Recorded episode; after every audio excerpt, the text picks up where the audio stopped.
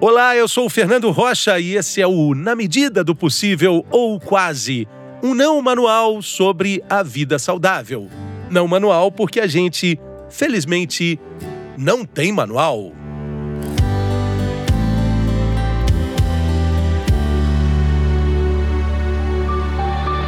A revolução chamada Carticel. Os pacientes oncológicos que enfrentam o tratamento contra leucemia, linfoma, mieloma múltiplo, sabem que esse título não é um exagero.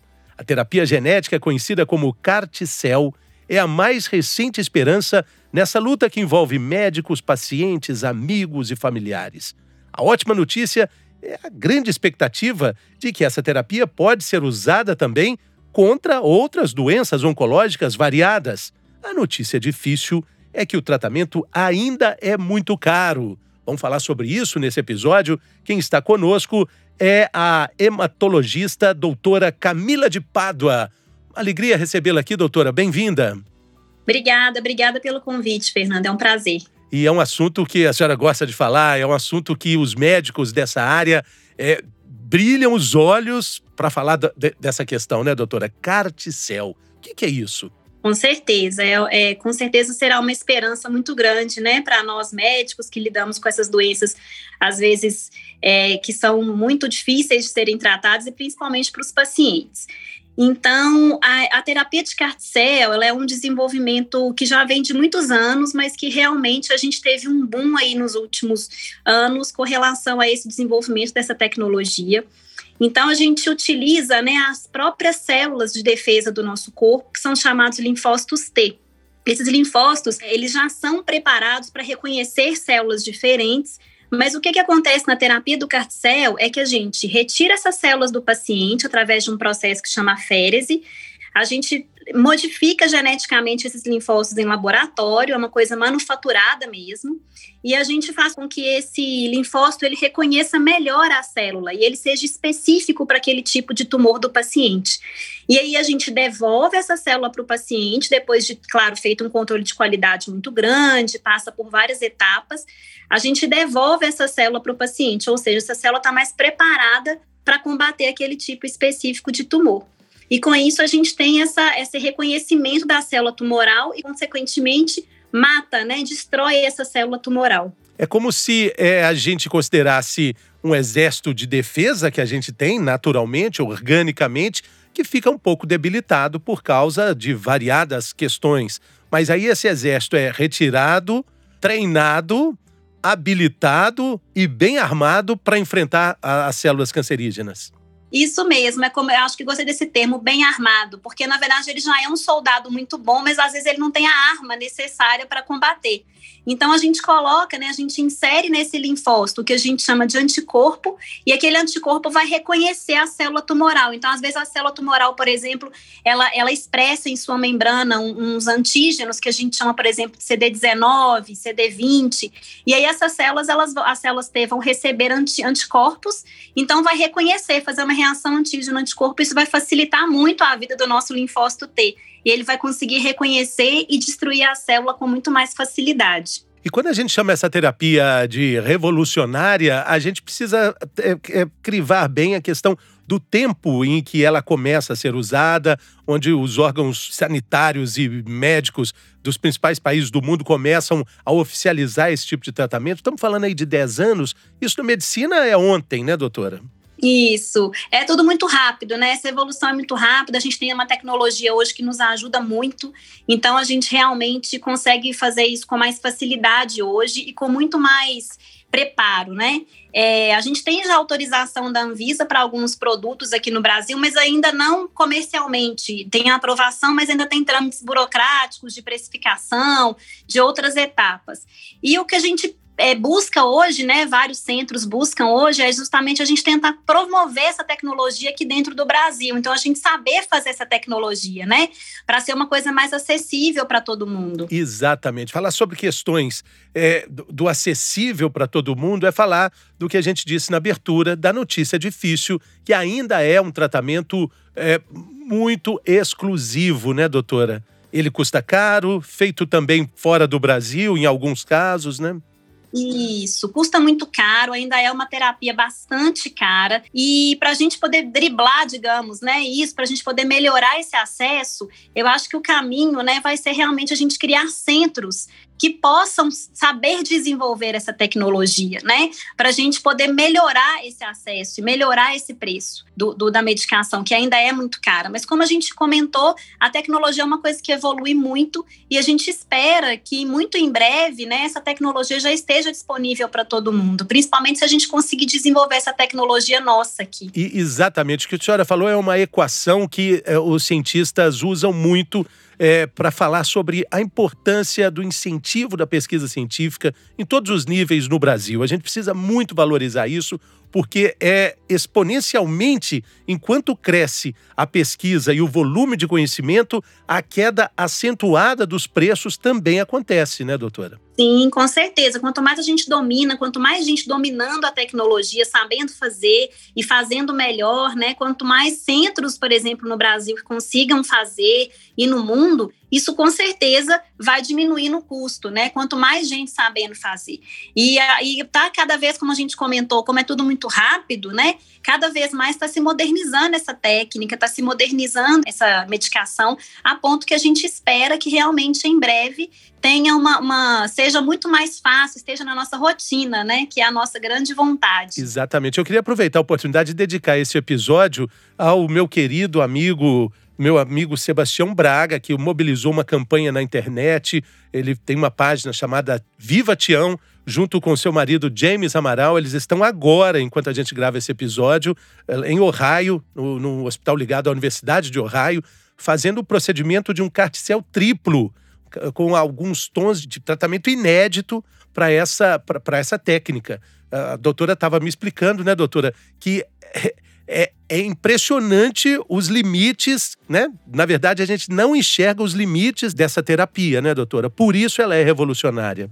Exato, né? Então a gente tem cada vez mais desenvolvimentos. Hoje a gente tem é, de célula, é, de célula NK, por exemplo, que é um outro tipo de célula do nosso sangue também, que está sendo desenvolvido, que tem algumas vantagens em relação ao CAR-T-cell. É, então é, é, uma tecnologia que realmente nos, como você mesmo mencionou, brilha os olhos, porque a gente é, é infinito, são infinitas as possibilidades. Então a gente pode colocar, como eu mencionei, um marcador de anticorpo, às vezes pode colocar mais de um, e isso facilita, isso destrói ainda mais. E uma, coisa super interessante também é porque a terapia se torna específica. Então, o paciente que já fez quimioterapia sabe disso, a gente sempre explica para o paciente que a quimioterapia às vezes é um remédio burro, porque ele não consegue identificar qual que é a célula que está precisando ser morta, né, que está precisando ser destruída. E muitas vezes ele destrói célula saudável, porque ele não consegue fazer essa diferenciação. Então, aí vem os efeitos, queda de cabelo, às vezes diarreia, náusea, vômito. E aí, esses, essas terapias, quanto mais específicas, você consegue destruir melhor só aquela célula que você precisa, sem precisar destruir célula saudável, né? Então, claro que o carticel, como qualquer outra terapia, tem os seus efeitos adversos, tem os seus.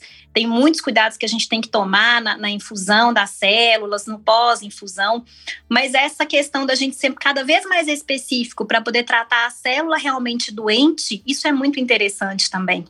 E o avanço, né, a gente falando de preço, só para situar nosso ouvinte, nosso ouvinte aqui, a gente pode falar em torno, algumas notícias saíram em torno de 475 mil dólares por causa da patente do, do medicamento também, né, doutora? Seria isso, mais ou menos, que a gente está falando de remédio caro, né? É um valor muito alto e, como eu disse, ainda não está precificado no Brasil. Então, a gente tem tudo em dólar ainda, né? O que seria feito fora do Brasil. Então, a gente ainda está aguardando aí qual vai ser a precificação no Brasil para a gente ter uma melhor notícia, né, para dar para os pacientes. É, quais são essas etapas de evolução aí? A senhora falou da Anvisa, que, que liberou o tratamento. E aí, qual a expectativa do que pode acontecer a médio e curto prazo? Agora são etapas mais burocráticas mesmo. Então, tem, como eu disse, tem a precificação, depois tem a, a seleção dos centros que vão ser habilitados para isso, né? Como é, como é uma terapia muito moderna, é uma terapia muito tecnológica, como eu disse, é, uma, é um manufaturado. Então, você recolhe célula trata essa célula em laboratório. Muito individualizado. Muito. Então tem que ser uma coisa com controle de qualidade extremamente fino, né? Então tem que ter centros realmente muito habilitados. Então tá faltando essas etapas. É, a gente ainda não tem uma noção de tempo quando, quando isso vai acontecer, mas assim, a gente espera que seja o mais rápido possível.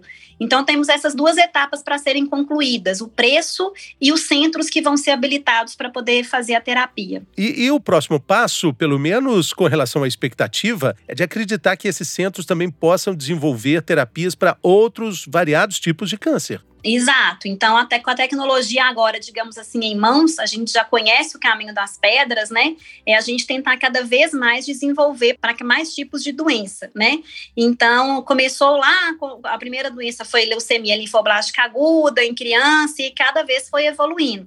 Então, hoje a gente já tem tratamentos realmente para diversos tipos de linfoma, para mieloma múltiplo, como a gente comentou no início, e ainda continua sendo a grande estrela e a leucemia aguda mesmo. Com relação às indicações para a terapia, existem também limitações de idade, de condições de saúde? Sim, com certeza. Então, atualmente, por exemplo, é, a indicação são para pacientes refratários, então não é, por exemplo, um tratamento em primeira linha, são pacientes que realmente já fizeram algum tipo de tratamento e não tiveram resposta. Então, são pacientes refratários, e claro que esse paciente tem que ser avaliado do ponto de vista clínico né, e funcional. É, e além disso, como a gente está comentando aqui, como eu já mencionei, de uma terapia que demora para ser aplicada, porque você recolhe a célula, faz a célula no laboratório, devolve para o paciente, isso demora em torno de duas a quatro semanas. Então, a gente tem que também identificar aquele paciente que vai conseguir, entre aspas, suportar o tempo dessa espera. Então, às vezes, se você tem que fazer alguma quimioterapia nesse intervalo de tempo, e isso tem que ser discutido com o médico que está tratando o paciente, se não for o mesmo centro que vai fabricar a célula, né, que vai fazer essa seleção da célula. Então, conversar com o médico que está olhando o paciente, com o médico que está fazendo a célula, se ele suporta esperar, se pode fazer algum remédio antes. Então, existe todo um critério aí que certamente vai ser minucioso para poder fazer a seleção desses pacientes para usar a medicação. Na experiência da senhora, o que, que a senhora viu de perto, assim, na, na aplicação dessa terapia? O que, que te chamou a atenção com relação à, à melhora do paciente, a diferença dessa para outras terapias, doutora? A gente não, eu não tenho experiência pessoal, né, de uso, não, não, nunca foi usado aqui no já foi usado no paciente, na verdade, aqui no Brasil, alguns casos compassivos, mas eu nunca acompanhei. Então, o que eu, o que eu vejo, né, é o que a gente lê nos estudos, é o que a gente assiste de congressos e aulas, que hoje certamente é um tema que fica aí é, presente em todos, né, tem muita coisa. E, na verdade, o que é falado é isso, são pacientes que às vezes são muito refratários a várias linhas de tratamento, e que quando você faz o, o carticel, depois de um tempo, né, que você faz essa avaliação de resposta, realmente a doença, você não encontra a doença mais. Realmente é um tratamento que consegue, em vários casos, fazer essa destruição mesmo completa da doença. Como médica e com, com a esperança que a senhora tem, deve ser algo maravilhoso imaginar isso, porque o, o que a senhora já deve ter dado de notícia difícil e triste para os pacientes e, e, esperar por uma, uma capacidade de boas notícias como essa deve ser algo grandioso. Com certeza, né? A gente, eu falo que principalmente a leucemia aguda, ela é uma doença muito traiçoeira, porque é uma doença que atinge qualquer idade, né? A leucemia linfocítica aguda, por exemplo, é a principal é, câncer na infância. Então, a gente tem criança, adulto jovem, idoso. E por mais que aquela pessoa, às vezes, é um adulto jovem que nunca teve nada absolutamente saudável, dependendo do tipo de leucemia que esse paciente tem, pode ser uma leucemia muito agressiva, que a gente, às vezes, não consegue tratar. E é muito triste mesmo, né? Você falar para uma família, para o próprio paciente adulto jovem que está começando a vida, cheio de sonhos, cheio de, de projetos, você interromper isso drasticamente por uma doença que a gente sabe que quando tem uma doença desse tipo na família, não é só o paciente, é a família inteira que sofre, né? Então, realmente, se a gente puder ter essa oportunidade, né, de, de dar essa notícia para os pacientes, a gente espera que isso seja de forma, como eu disse, né, de forma mais ampla, né, que a gente rapidamente consiga é, driblar essas questões financeiras e de tecnologia no Brasil, será realmente uma notícia maravilhosa para todo mundo, né, sem dúvida. Agora, outro recado que eu acho importante aqui nesse episódio, doutora, é a questão da informação útil, a informação, a, a informação precisa, que também é um remédio muito importante. É, a senhora falou da fragilidade, não só do paciente, mas de todo o entorno do paciente. Envolve família, envolve amigos, envolve pessoas muito queridas. E a busca por informação acaba ficando muito afoita. E a gente precisa ter cuidado com isso, saber onde recolher essa informação, onde buscar essa rede de apoio nesse momento de fragilidade, onde a gente pode se submeter a emoções muito variadas, né? Com certeza, né? Então a gente tem hoje assim é, várias equipes no, nos hospitais que trabalham com isso, né? Não só nos hospitais, nas clínicas também. Então nós como médicos, a gente tem a equipe de psicologia que nos ajuda muito, né? É, equipes também, por exemplo, de, de cuidados paliativos que hoje é uma, é uma crescente. A gente sabe que da importância hoje dos cuidados paliativos e não só para pacientes que a gente sempre acha que cuidados paliativos é para paciente que já não tem mais jeito, mas não é isso. Cuidado paliativo é muito mais do que isso.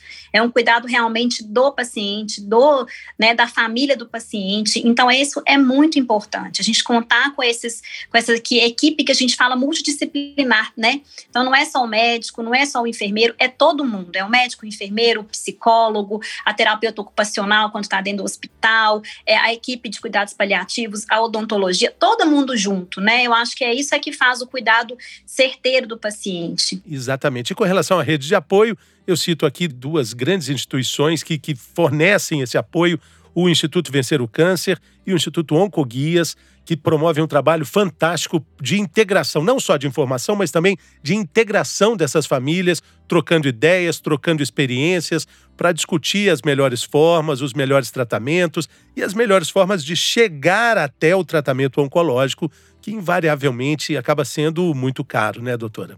Sim, isso é muito importante, né? As famílias é, conversarem entre si, essa, essa rede de apoio é fundamental, né? E é isso, a pessoa ter acesso, né? A gente tem um sistema de saúde, né? O SUS, que, que é um sistema bastante equalitário para todo mundo, então a gente nunca deve desfazer dele, pelo contrário, o SUS é um exemplo, né? Então eu acho que a gente ter esse, esse apoio aí de todo mundo, todo mundo saber que, gente, que ele vai ser cuidado, isso é muito importante, né? Bom, doutora, eu queria muito te agradecer. Doutora, é, doutora Camila de Pádua conversou conosco direto de Belo Horizonte e desejar boa sorte aí na jornada e torcer para que a próxima vez que a gente faça uma entrevista, a senhora tenha notícias ainda melhores sobre a evolução do Carticel, com os centros estabelecidos, com, com boas notícias sobre precificação acessível também. Vamos torcer, né? Tomara, tomara. Beleza. Obrigada, Fernanda. Agradeço pelo convite. Eu que agradeço a sua presença aqui. Obrigado também pela sua audiência. É, lembrando que você pode é, avaliar esse episódio, pode dar a sua avaliação aí no Spotify ou nas redes onde você está assist... ouvindo a gente e pode compartilhar também com o maior número de pessoas que você tem certeza que vão se beneficiar dessa informação útil de qualidade de vida. E me despeço aqui mandando mais uma vez um abraço para o querido Tião Braga, Viva Tião e James Amaral, que estão lá vivendo juntos e o coração batendo com todos nós aqui no Brasil, lá direto de Ohio, nos Estados Unidos, fazendo o tratamento triplo do Carticel. Valeu!